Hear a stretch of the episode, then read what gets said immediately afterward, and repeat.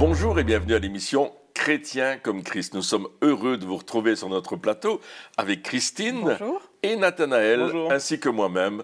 Et aujourd'hui, nous allons parler d'un sujet surprenant. L'enlèvement. Beaucoup, beaucoup de choses sont dites à ce sujet-là, mais nous allons voir ce que la Bible en dit et Christine va nous lire un texte dans Thessaloniciens, je C'est pense. ça, la première épître de Thessaloniciens, chapitre 4, à partir du verset 13. Paul nous dit Nous ne voulons pas, frères et sœurs, que vous soyez dans l'ignorance au sujet de ceux qui sont morts, afin que vous ne soyez pas dans la tristesse comme les autres qui n'ont pas d'espérance. En effet, si nous croyons que Jésus est mort et qu'il est ressuscité, nous croyons aussi que Dieu ramènera par Jésus et avec lui ceux qui sont morts. Voici ce que nous vous déclarons d'après la parole du Seigneur. Nous, les vivants, restés pour le retour du Seigneur, nous ne devancerons pas ceux qui sont morts. En effet, le Seigneur lui-même a un signal donné, à la voix d'un archange et au son de la trompette de Dieu, descendra du ciel, et ceux qui sont morts en Christ ressusciteront d'abord. Ensuite, nous qui serons encore en vie, nous serons tous ensemble enlevés avec eux sur des nuées à la rencontre du Seigneur dans les airs, et ainsi nous serons toujours avec le Seigneur. Waouh, l'apôtre Paul est est vraiment clair, il parle de ceux qui seront restés pour l'avènement de Jésus-Christ et de ceux qui sont morts en Christ et qui vont ressusciter pour qu'ensemble on soit enlevés avec le Seigneur. Oui, quelle révélation euh, l'apôtre Paul avait justement de, de ce retour, du, du fait que euh, à un certain moment, euh, on allait être enlevé. Il, y avait avoir, il va y avoir l'enlèvement des, des saints, l'enlèvement de ceux qui sont en Christ, En Christ, oui. euh, de ceux qui sont chrétiens comme Christ, hein, de, de toutes ces personnes-là, de, ceux qui en sont morts avant et de ceux qui seront encore en vie. À un certain moment, on va tous aller euh, le rejoindre. Et Paul avait cette, cette révélation de. Il, quand il, décrit cela, c'est comme s'il l'avait, il l'avait vu quelque part. Oui, C'est comme si oui, euh, oui. il dit ah ben, regardez, ça, je l'ai vu, c'est ce qui va se passer, c'est comme ça que ça va se passer. Et puis, ce qui est glorieux, c'est que on peut dire que nous serons avec lui pour l'éternité. Et finalement, le, le- le bonheur, c'est cela. C'est d'être avec Jésus. Et, et déjà, aujourd'hui, on peut vivre ce bonheur, mais on, on a aussi cette espérance qu'un jour, on va aller le rejoindre. Et puis là, on sera euh, face à face. Il n'y aura, plus, de, il y aura plus, de, de- plus aucune séparation, plus rien entre nous, mais euh, ce, sera, ce sera glorieux. C'est pourquoi, ici-bas, on doit vivre cette intimité avec Jésus-Christ, avec le Saint-Esprit. Il nous a donné le Saint-Esprit pour cette intimité. Hein, je vous envoie un autre consolateur qui sera toujours avec vous. Et non seulement ça, mais il va aussi nous enseigner des choses à venir. Et on voit que Paul avait cette intimité avec le Saint-Esprit qui va lui donner des révélations. Et ces révélations vont traverser les siècles pour venir à notre rencontre aujourd'hui. Ouais. La parole de Dieu est une parole de révélation qui nous révèle des choses cachées, les mystères. La- L'apôtre Paul parle souvent de mystères, mystérios, euh, c'est-à-dire des choses que Dieu révèle en son temps à ses enfants, dans le temps de Dieu. Et nous sommes dans le temps de la révélation au niveau de l'enlèvement. Et Paul a déjà reçu cette vision il y a 2000 ans. Et puis là, aujourd'hui, il y a comme une effervescence, non seulement par rapport aux événements mondiaux que Paul ne pouvait pas connaître à son époque, mais qui parfois il décrit dans les Écritures, et euh, ce qui se passe aujourd'hui, présentement, là où nous sommes, n'est-ce pas? Et on voit qu'il y a effectivement un temps pour cet enlèvement. Et nous sommes dans ce temps-là. Dieu nous dit, c'est le moment, c'est maintenant. Préparez-vous à être enlevés. Oui, et puis aussi, comme, Paul, enfin, comme on le disait dans l'émission précédente, pardon, euh, il n'est pas question d'attendre euh, le retour de Jésus pour avoir cette intimité Absolument. avec Dieu, pour euh, le rencontrer, pour être près de lui. Euh, parce que quelque part aussi, euh, on ne peut pas être un, un chrétien comme Christ, on ne peut pas être un, un- un vrai chrétien dans, dans, dans ce sens-là du terme, euh, si on n'a pas cette, cette intimité avec Dieu. Si on, on ne- un chrétien, c'est quoi? C'est d'abord et avant tout, pour devenir chrétien, il faut rencontrer Jésus.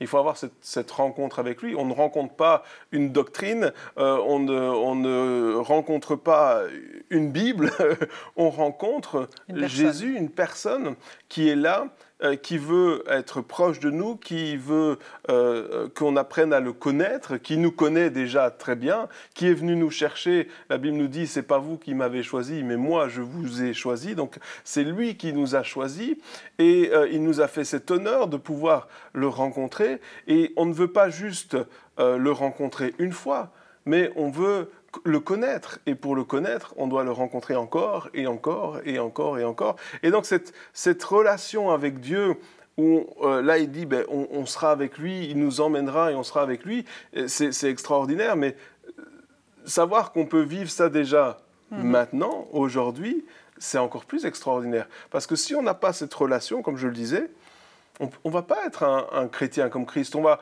on va s'en tenir à des doctrines, on va s'en tenir à des tu mhm. peux, tu peux pas, tu dois, tu dois pas, euh, c'est comme ça, pas autrement, pourquoi, je sais pas, mais euh, et, on, va être comme dans une prison alors que euh, Jésus nous a appelés à la liberté. Il nous libère. La, liberté par rapport au péché, la liberté aussi par rapport à, à ce qu'on appelle la religiosité, hein, la religiosité négative dans le sens où voilà, on est coincé dans des, dans des doctrines, dans des lois qui, qui, au lieu de nous aider à nous approcher de Dieu, nous éloigne de lui.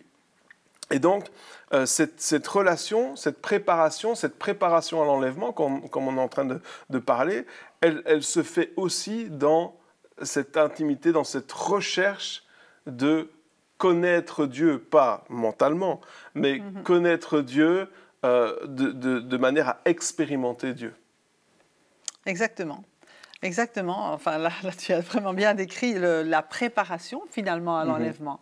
C'est ce, l'Église, euh, pardon, Jésus vient rechercher, il vient rechercher son épouse, mhm. il vient rechercher sa fiancée. Et quelle est la caractéristique de la fiancée, sinon vraiment d'être en contact et, de rechercher la, présence de son fiancé de, plus en plus, pour le connaître de plus en plus, parce que quand il viendra nous, nous chercher, on sait qu'il y aura cette période des noces, les noces de l'agneau, et l'épouse de Christ, c'est vraiment euh, ceux qui, qui cherchent, qui attendent sa venue, mais qui l'attendent pas de façon passive, mais qui l'attendent ardemment et qui, qui, cherchent sa présence et en même temps qui sont sur la terre pour représenter Jésus. Parce que l'Église, l'épouse de Christ, c'est son représentant euh, sur la terre. Et bien sûr, on, sait, euh, quand Jésus s'adresse aux sept églises dans l'Apocalypse, il dit chaque fois ce qui va, ce qui ne va pas. Mais après, dans l'Église, il s'adresse mais à celui qui vaincra, mhm. à celui qui m'écoutera, à celui qui fera attention et qui viendra dans ma présence. À lui, je donnerai la couronne. Oui, c'est quelque part, c'est à celui qui a soif de plus, à celui qui va pas se contenter de se dire bah ok bon c'est bon Jésus reviendra un jour, on, on, verra bien. Et puis comme tu l'as très bien dit, les, les fiançailles, c'est ça, quelque part. Les fiançailles, elles servent à apprendre à se connaître, à voir ce qui va, ce qui va pas, à se dire les choses, à voir si ça va coller ou pas. non, mais c'est vrai. Euh, c'est pas après qu'on est marié qu'on se dit, ouais, bah, finalement, ça va pas. Non, c'est pendant le, temps de fiançailles qu'on apprend véritablement à, connaître la personne. Euh, et, donc, voilà, c'est toutes ces choses-là qui sont tellement importantes de se dire, je ne vais pas me contenter de ce que je lis ou de ce que j'entends ou de ce que les autres vivent, euh, mais je, veux l'expérimenter.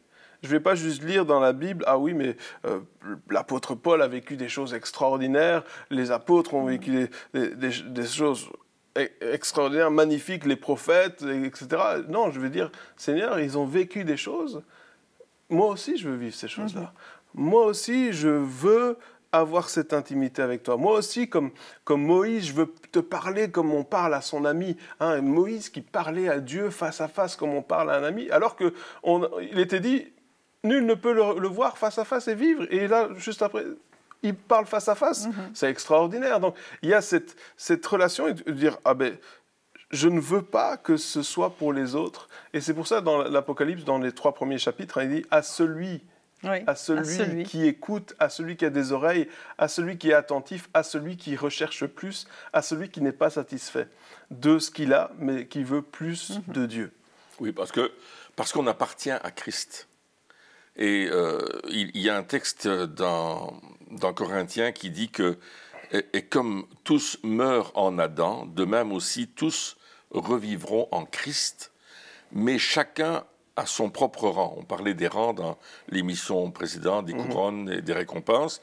Christ en premier, puis ceux qui appartiennent à Christ lors de son retour.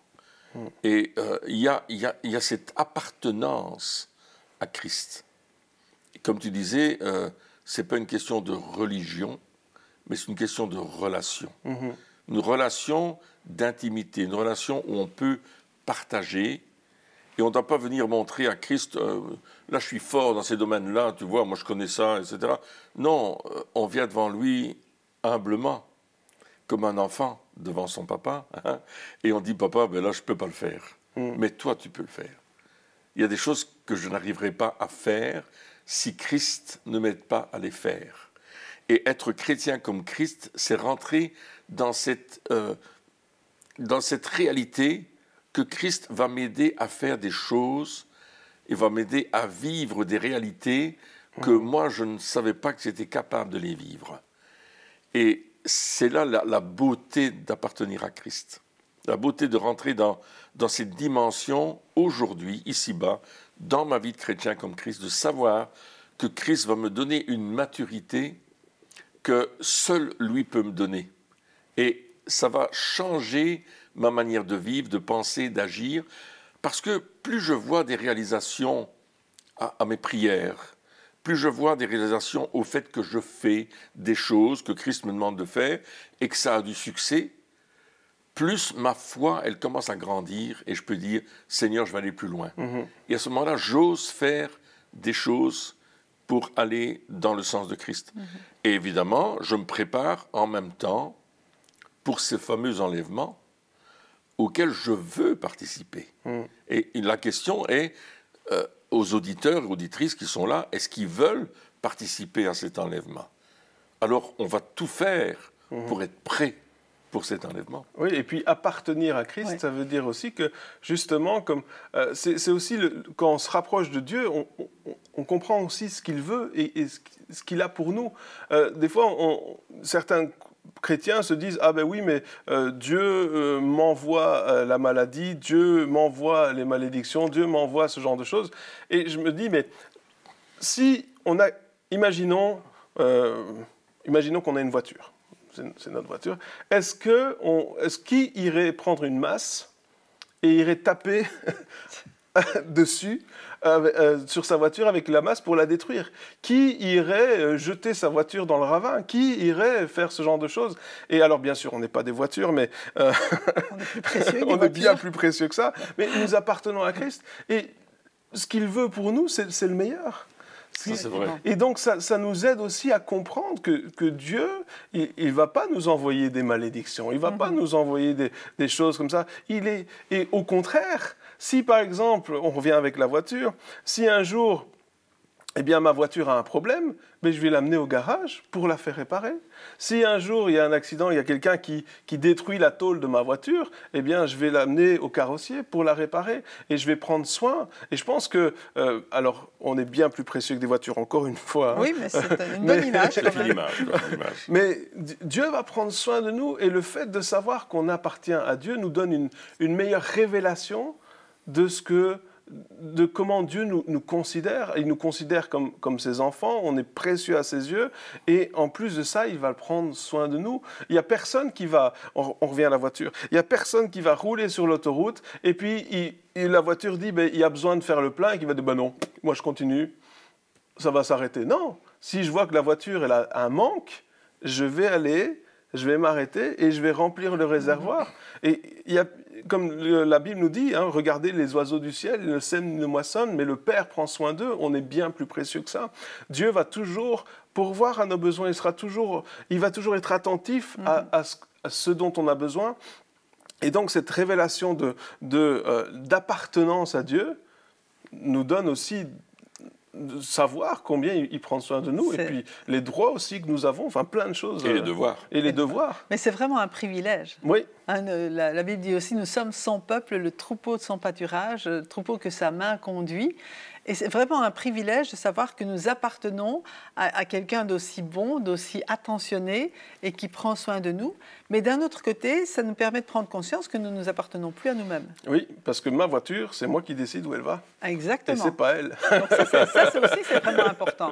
Si nous appartenons à Christ, eh bien, c'est lui qui va conduire nos vies et on va se laisser conduire mhm. par lui et pas lui opposer. Laisser conduire. Ah, la voiture, c'était pas mal finalement.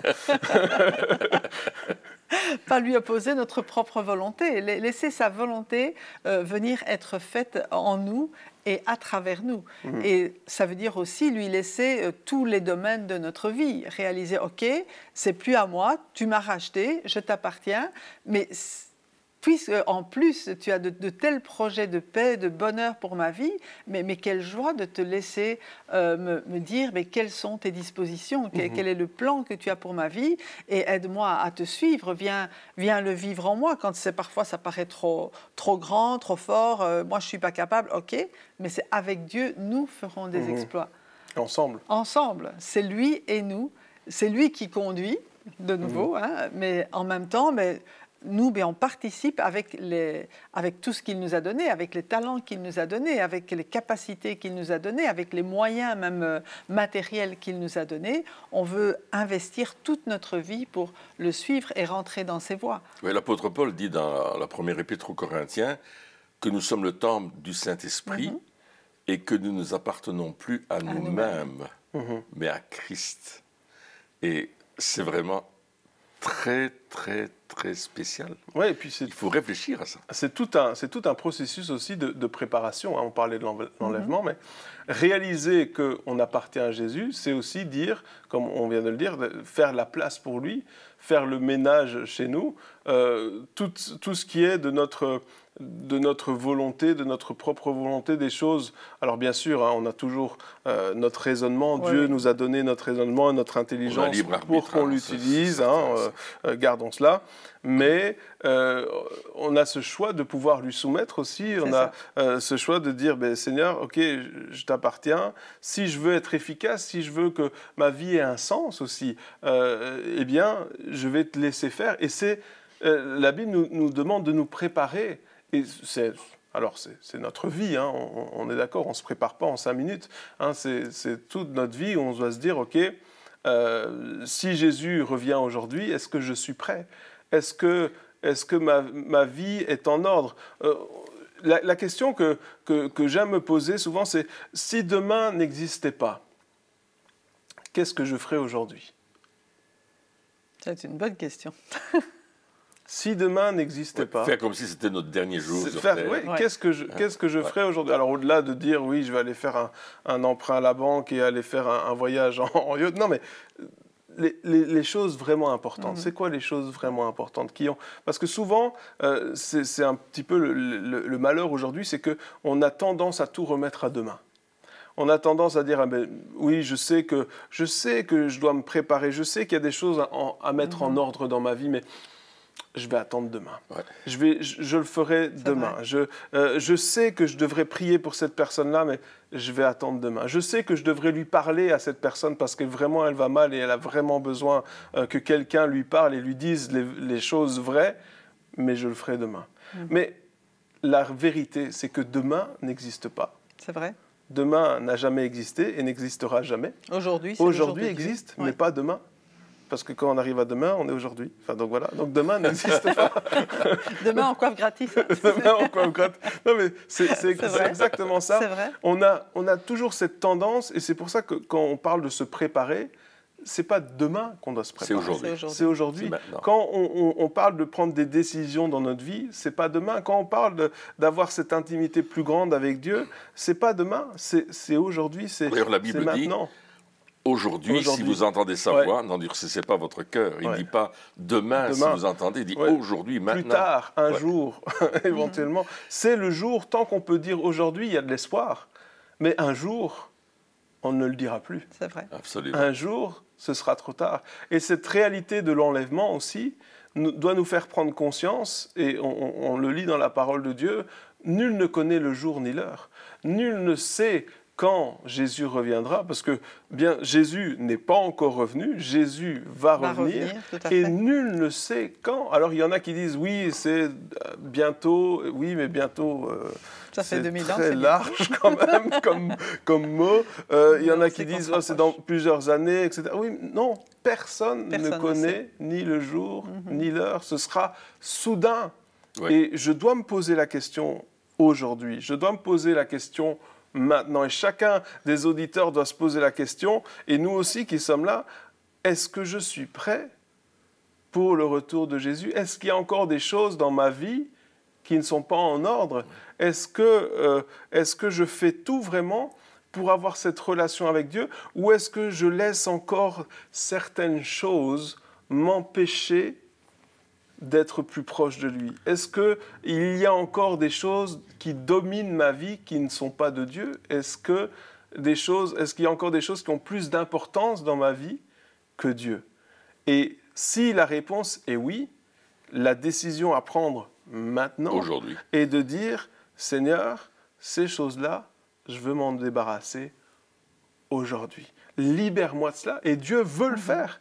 Dieu veut nous libérer de ces choses-là parce qu'il a tellement envie d'être près de nous qu'il est prêt à tout faire pour que nous puissions être près de lui. Donc, ce que ça revient à dire, Amen. les domaines qui n'appartiennent pas encore à Christ. Ouais. Parce qu'on dit qu'on appartient à Christ. Mhm. Et il y a peut-être, il y a certainement des domaines de notre vie à chacun qui ne lui sont pas encore soumis.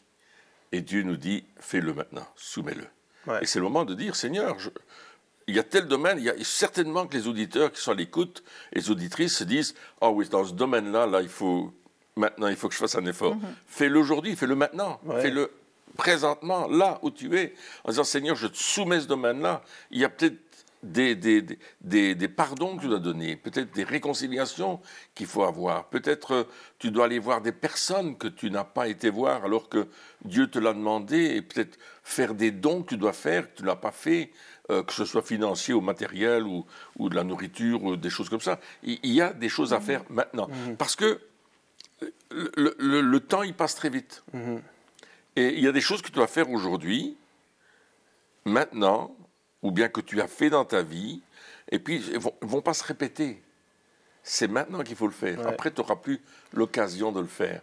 Et c'est tellement rapide, ça change tellement vite que c'est maintenant. Quand tu as la décision à prendre, c'est maintenant. Et il faut le faire tout de suite. Ouais, il, est, il est dit qu'il faut racheter le temps parce que les jours sont mauvais. Donc, racheter le temps, ça veut dire arrêter d'attendre, arrêter d'être paresseux.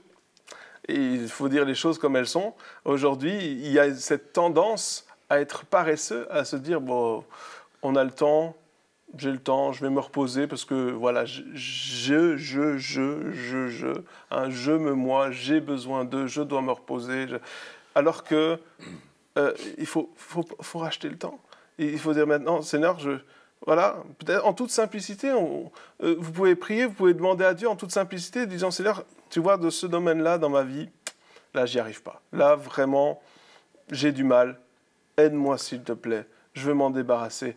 Et pour m'en débarrasser, Seigneur, aide-moi à être plus près de toi. Parce que finalement, on- on réalise, des fois, on se dit, si je veux être plus proche de Dieu, il faut que je me sanctifie davantage. Et c'est vrai. Mais ce qui se passe en réalité, c'est que lorsque nous nous approchons de Dieu, nous avons un besoin de sanctification. Ah oui, c'est l'inverse qui se passe. C'est de dire, Seigneur, je m'approche de toi, et puis Seigneur dit, ah oui, mais ça, il faut, ah, ah, ok, je vais, je vais l'enlever, parce que tout d'un coup, je, je- je commence à avoir facile à enlever ces choses-là. Et hop, j'enlève. Et puis je me rapproche un peu plus près, et puis je vois, ah oui, il y a encore ça, et je l'enlève. Et c'est cette proximité avec Dieu qui va nous qui va nous faire qui va faire qu'on on- on va avoir ce désir de sanctification et pas l'inverse parce que lorsqu'on essaie d'abord d'enlever les choses avant de s'approcher eh bien c'est par nos propres forces C'est vrai. Et ça rejoint cette phrase euh, de la Bible qui dit Soyez saints comme votre Père céleste est saint. Oui. C- Ça veut dire que c'est mon papa. ouais Hein, c'est pas euh, un, un Dieu lointain qui, qui, qui me regarde de loin du haut du ciel et puis qui, qui me regarde avec une grosse voix et qui me parle comme ça. Non, c'est mon T'as papa. oublié les effets spéciaux Oui. et les tonnerres c'est mon papa. Donc, plus je vais être près de lui, plus je vais le regarder. Papa, c'est le modèle. ouais Le papa, en général, c'est le modèle. On regarde, eh, mon papa, il est grand, mon papa, il est fort. Oui, et puis tu dis, soyez saint comme il est saint. Et comment je peux savoir comment il est saint Si je vais près de lui. Si je vais pas près de lui. Il est mon modèle. 2 Corinthiens 3,18, hein, nous tous qui le visage découvert, contemplons comme dans un miroir le visage du Seigneur, nous sommes transfigurés, de gloire plus, en gloire. transfigurés de gloire en gloire euh, à son image, comme par le Seigneur qui mm. est qui est l'Esprit. Donc c'est lui aussi qui vient faire cette, euh, cette, transformation dans nos cœurs, qui vient rendre nos cœurs de plus en plus semblables aux siens pour qu'on puisse effectivement euh, lui ressembler et refléter sa gloire. Mais la sainteté, juste, tu viens d'expliquer, c'est d'aller dans cette gloire, la recherche de la, de la gloire que Dieu la a présence sur lui. glorieuse de Dieu. Exactement. C'est ça. ça. Et, et plus on va être dans cette gloire, plus on va lui ressembler, on va devenir comme Christ. Finalement, la, sainteté, c'est la conséquence de, du fait qu'on s'approche de Dieu. Exactement. C'est pas l'inverse. C'est pas l'inverse. Ça commence bien sûr à, demander pardon, etc. Mais cette sanctification, elle est une mhm. conséquence directe d'un homme, d'une femme qui s'approche de Dieu. Et là, waouh Mhm. Ça, ça, change nos vies et ça remet les choses en place dans notre, dans notre cœur. Et la repentance suit l'approche de Dieu. Même dans l'Ancien Testament, Dieu demandait à son peuple de venir dans sa présence dans la joie. Mhm. Et après cette joie-là, il y avait un temps où Dieu disait OK, il y a ça qu'il faut mettre en ordre, il y a ça qu'il faut mettre en ordre. Comme, comme Job, lorsqu'il a, euh, euh, dans Job chapitre 42, à un certain moment, il disait Mon oreille avait entendu parler de toi. Donc, il connaissait pas Dieu. Et puis, il dit, mais maintenant, mon œil te voit. Et la phrase d'après, c'est pourquoi je, me, repens. dans la cendre, etc. Donc, il dit, lorsqu'il s'approche de Dieu, lorsque finalement, au lieu d'entendre parler de Dieu, il le rencontre, mhm. alors il, est, il peut le rencontrer, et juste après, il dit, je prends la décision de me repentir. Alors que pendant tout le, livre de Job, hein, c'est 40 chapitres, c'est beaucoup, tout le livre de Job, selon Job, il n'avait rien à se reprocher. Mais au moment où il rencontre Dieu, là, il se dit Ah, ok. ok. Là, et, des fois, c'est vraiment ça c'est de dire Ok, on va aller à la rencontre de Dieu, ça va être extraordinaire. Et ce qui va suivre le sera également, parce que la repentance est extraordinaire. Ce C'est pas négatif, la repentance. La repentance, elle amène au salut. La repentance, elle amène à aller encore plus près de lui. Donc, quelque part, le fruit de la repentance, c'est encore plus d'intimité avec mhm. Dieu. Et, c'est, et, on est de plus en plus prêt euh, pour l'enlèvement. On est mhm. de plus en plus. On se dit, nos, buts dans la vie changent, nos, nos intentions changent, notre attitude aussi, etc. Donc, toutes ces choses-là changent. Et c'est extraordinaire de pouvoir simplement euh, s'approcher de Dieu et, savoir, et, ça c'est tellement extraordinaire de savoir que Dieu a bien plus envie d'être près de nous que nous n'avons envie d'être près de lui. des fois, on se dit, ben non, peut-être Dieu n'a pas envie. Non, non, Dieu, il, il languit après le fait que nous soyons proche de lui, nous ayons cette intimité mhm. avec lui. Et, je vous encourage vraiment à rechercher cette intimité avec Dieu, à, se dire, Seigneur, je m'approche de toi tel que je suis, et laissez-le parler à votre cœur, laissez-le toucher votre vie, et vous verrez, ça va être extraordinaire. Eh bien, chers amis, merci de nous avoir suivis encore durant cette émission, et on se revoit très bientôt pour la suite. Au revoir.